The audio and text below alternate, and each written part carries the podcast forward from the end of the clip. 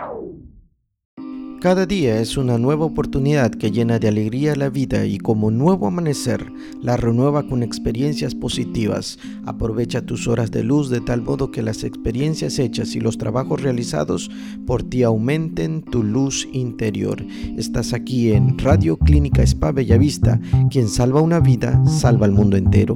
Escríbenos al 983-118-9425 o síguenos en Facebook en Clínica Spa Bellavista.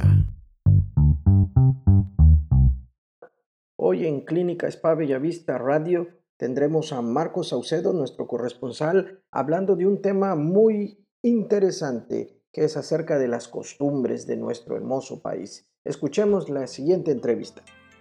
¿Qué tal? ¿Qué tal amigos? Mi nombre es Adán Daniel Saucedo Marcos, curso el segundo grado de secundaria en el podcast de hoy hablaremos sobre una de las culturas indígenas más importantes de México, la cultura indígena oaxaqueña.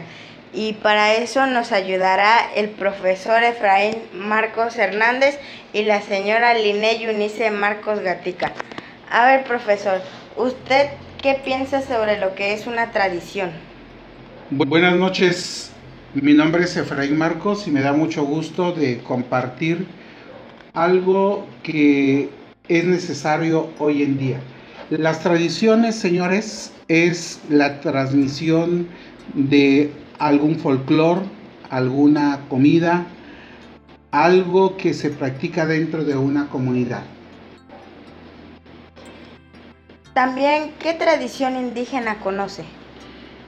Bueno, quiero hablarles en esta ocasión de una de las tradiciones conocidas nacional e internacionalmente, la Guelaguetza, una fiesta de más de 200 años que se celebra los últimos lunes de julio o el primer lunes de agosto, donde las diferentes culturas traen a mostrar su folclore, su comida, sus tradiciones en cuestiones de bodas, en cuestiones de defunciones, o cualquier fiesta en relación al patrón de la comunidad.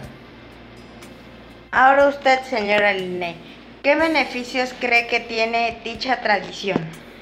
Bueno, pues uno de los beneficios más grandes que yo sigo experimentando es seguir conociendo las culturas de nuestros antepasados tanto en su forma en cómo ellos cocinaban, su forma de vestir y cada año que se celebra esta fiesta pues vemos eh, sus diferentes formas de vestir, eh, las diferentes eh, tipos de música que ellos tocaban cada que se celebraba esta fiesta, su vestimenta y creo que es muy importante seguir conociendo de cada una de estas culturas que en Oaxaca son siete exactamente que podemos ver cada que viene y se celebra esta Guelaguetza. Señor Efraín, ¿cómo usted cree que podemos fomentar en esta tradición hoy en día? Bueno, como mexicanos, como partes de una sociedad, parte de una cultura, nos corresponde a nosotros como profesores, como gente adulta, poder hablar a los jóvenes acerca de cada una de estas tradiciones. México es un país rico en tradiciones. No solamente Oaxaca, cada estado tiene sus propias tradiciones, sus propias costumbres, pero que desafortunadamente se nos ha olvidado hablar y promover estas tradiciones.